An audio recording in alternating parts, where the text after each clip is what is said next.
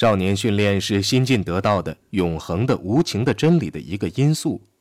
一本关于这个问题的小册子，作者写道：“对于我们说来，服从一道命令或一道指示是最神圣的职责。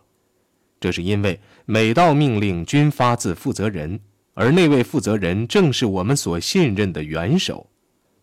所以，德国的父老兄弟们，我们是你们的先锋。”我们这些德国青年的领导者将你们的儿女进行训练和教育，将他们塑造成善于行动、善于取得胜利的人们。我们让他们进了严格的学校，锻炼他们的铁拳，提高他们的勇气，培养他们的信心，对德国的信心。加入希特勒青年团后，每个男孩子都有一把刻有鲜血和荣誉字样的匕首。他还被告知说。现在他不但穿上了褐衣，而且要用武力保护他。这就是说，我们不能容忍任何人对我们做的任何事情。不久前，逃往英国的一个希特勒青年团团员说：“我们比任何一个非军人优越。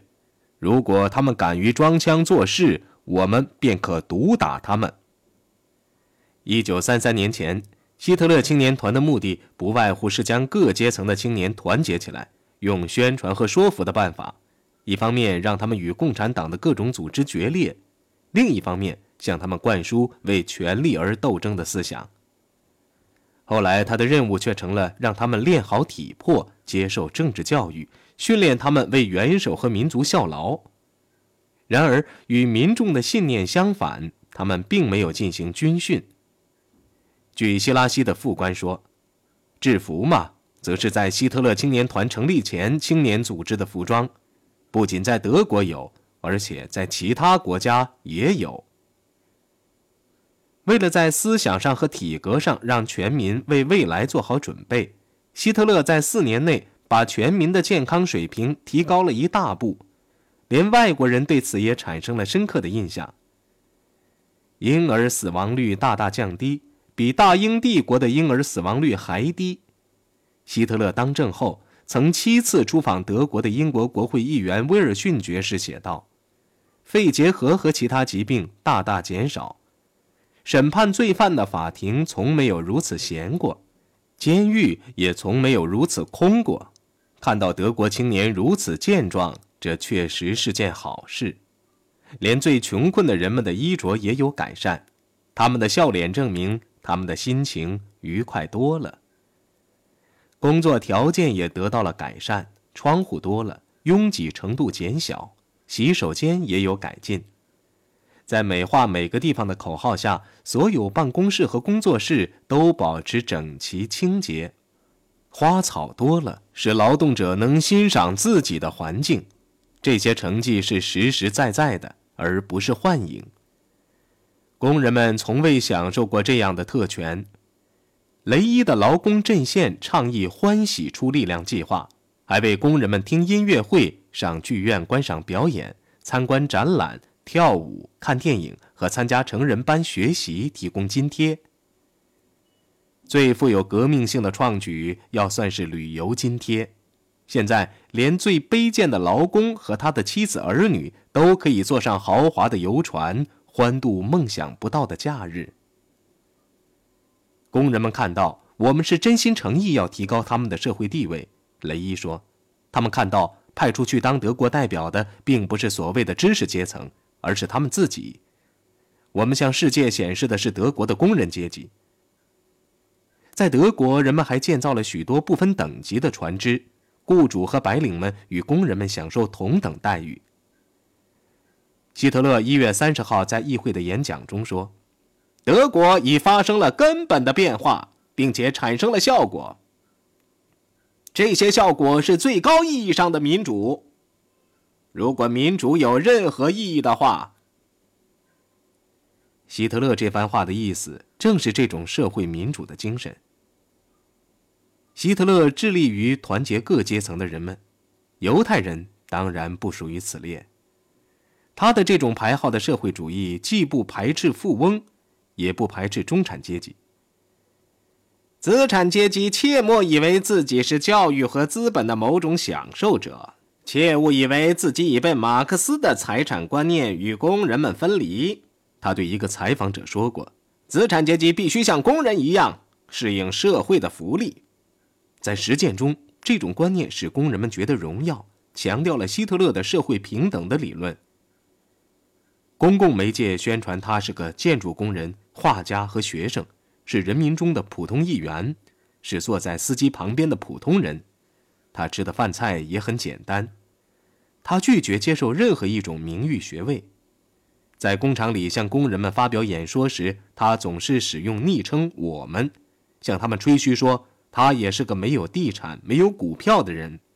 但他却没有提到《我的奋斗》一书已经使他成为百万富翁。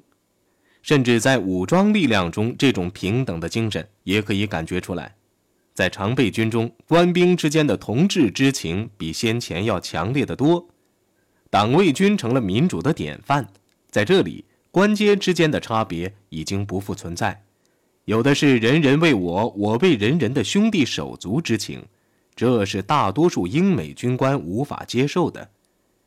最能表现平等主义的是青年劳动服务，凡十七到二十五岁的男女青年，不分阶级，必须为人民和祖国劳动服务一段时间，或当农民工，或当劳工。这种做法原是要减少失业。但却远远超过了罗斯福搞的目的相似的民众维持兵团，成了社会主义的一种表现形式。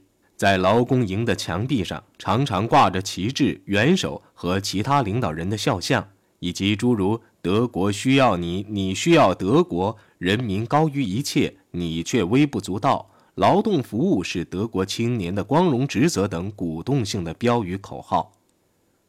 在某劳工营中。美国来访者科克斯发现了两条很有意思的标语，其一是希特勒语录：“犹太人并非德国人，只是商人，不是公民，而是根除者。”其二，与之并排者是康德语录：“勇于使用理智。”科克斯发现，受锻炼者的情绪很高，他们身体健壮，丰衣足食，这是其中某些人多年来没有享受过的奢华生活。他们忙得不可开交，没有时间评头品足。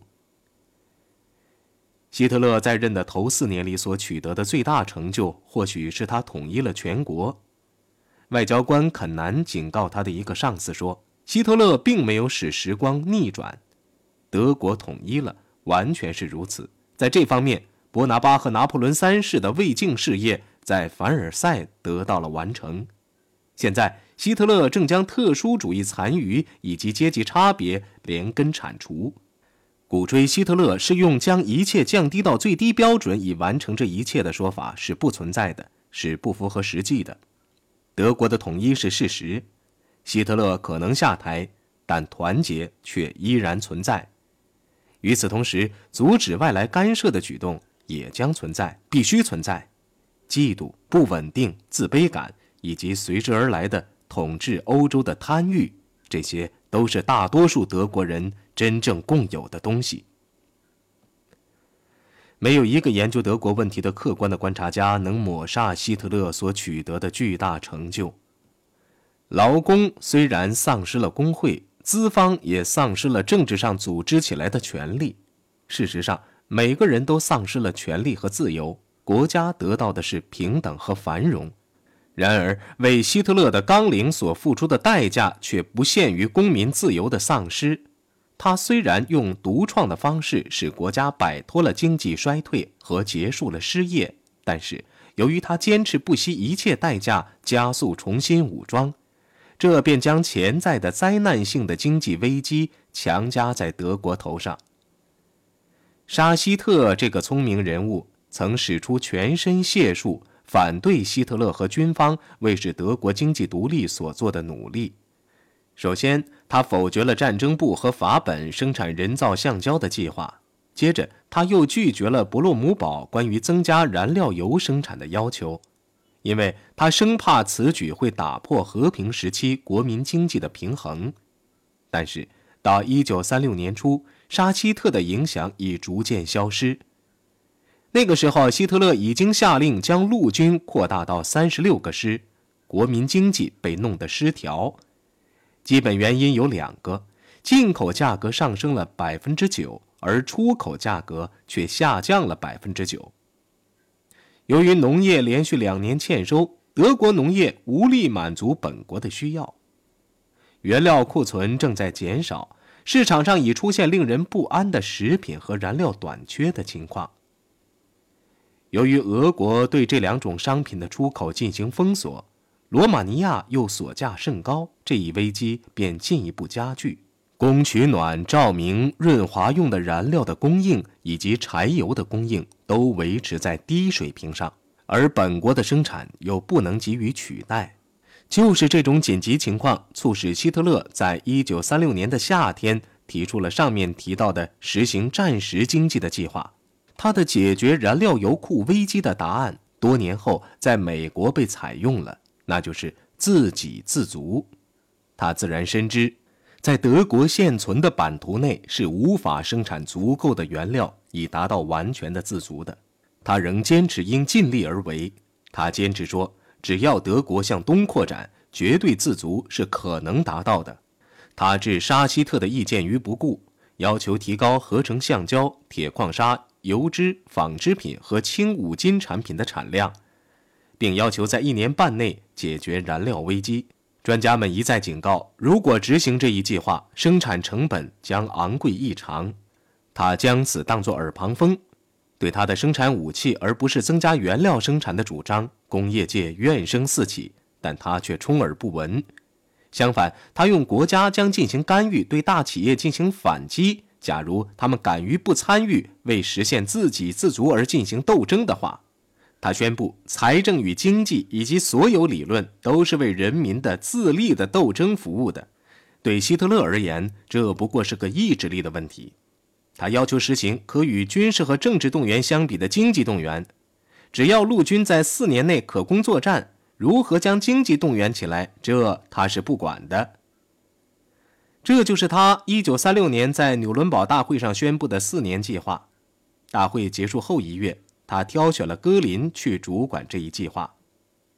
有意思的是，在他的合作人选当中，只有一名是老党员，所有高级职务都由愿合作的政府官员、企业界代表和总参谋部的军官担任。这就意味着，除了只忠于自己和希特勒的戈林外，纳粹党已被排斥在为国民经济生活制定决策的范围外。在一篇号召全国动员的演讲中，戈林宣布：工人和农民必须全力生产，发明家必须随时任由国家支配，商人不能考虑利润，只能为建立一个独立而强大的德国经济着想。他用一代人以后由一位美国总统会加以解释的语言，请求德国全体民众为国家服务。我们每个人每天都要自问自己能做些什么，能够为共同努力的成功贡献些什么。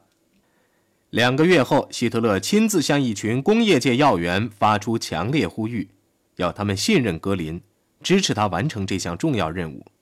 他说：“格林是此项工作的最佳人选，具有坚强的决心，是个具有钢铁意志的人物。”在同一次会议上。格林对工业家们说：“现在的问题不再是如何廉价生产，而是必须生产。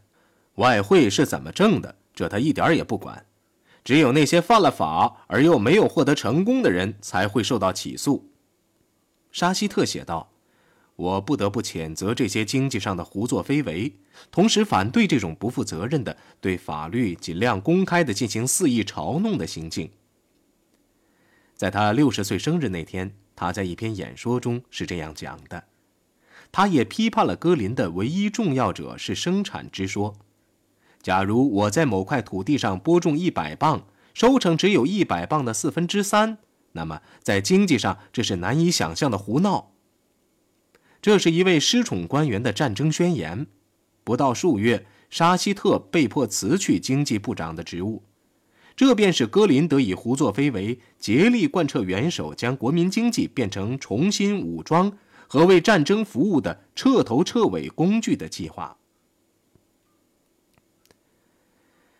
假如希特勒死于一九三七年，也就是他上台四年之际，尽管碰上严重的经济大危机，毫无疑问，他将被作为一个最伟大的人物之一写进德国史册。在全欧，数以百万计的人们对他佩服得五体投地。斯坦因认为希特勒应该得诺贝尔和平奖。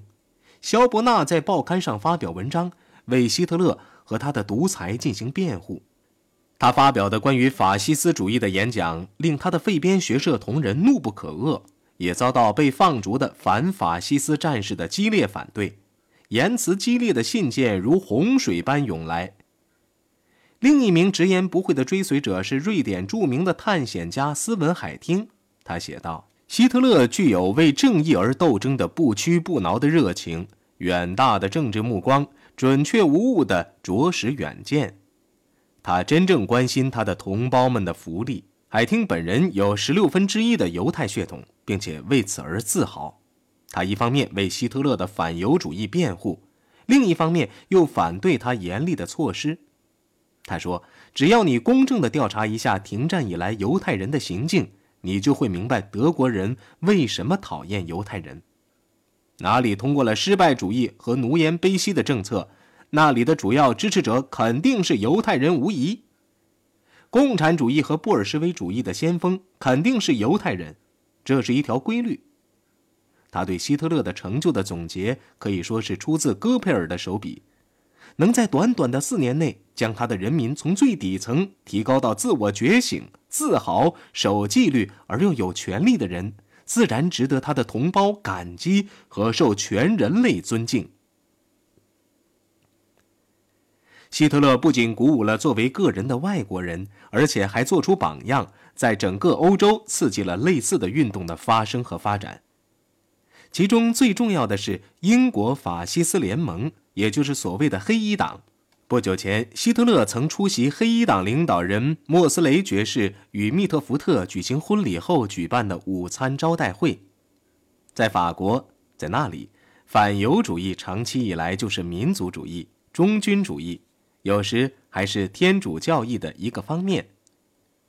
莫拉斯领导的法国行动会也繁衍起来，他在一部分有天才的作家中影响很大。此外，在法国还有德拉罗克上校领导的老牌极右分子组织“铁十字架”，以及五六个诸如此类的组织。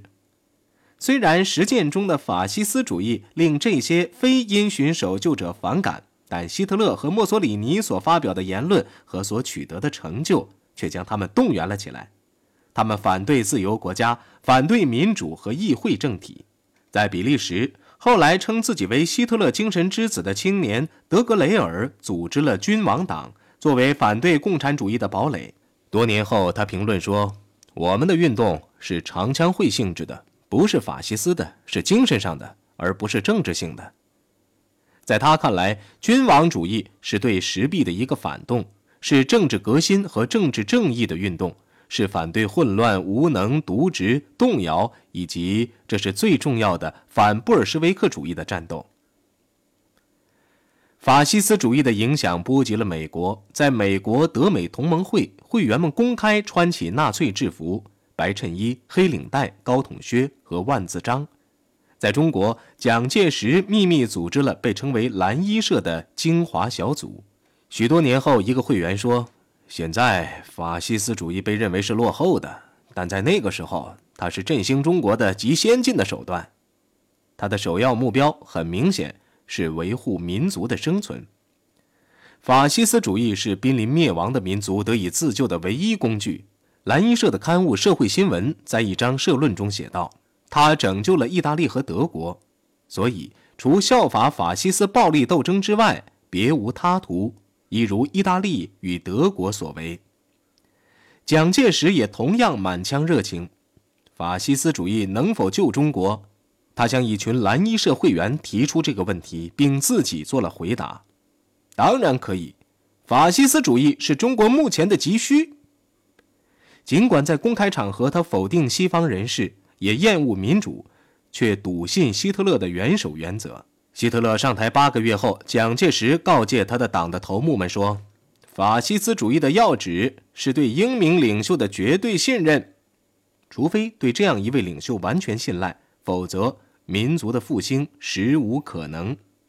所以，毋需多言，领袖一定是有革命精神的伟人，一定能做全体党员的表率和楷模。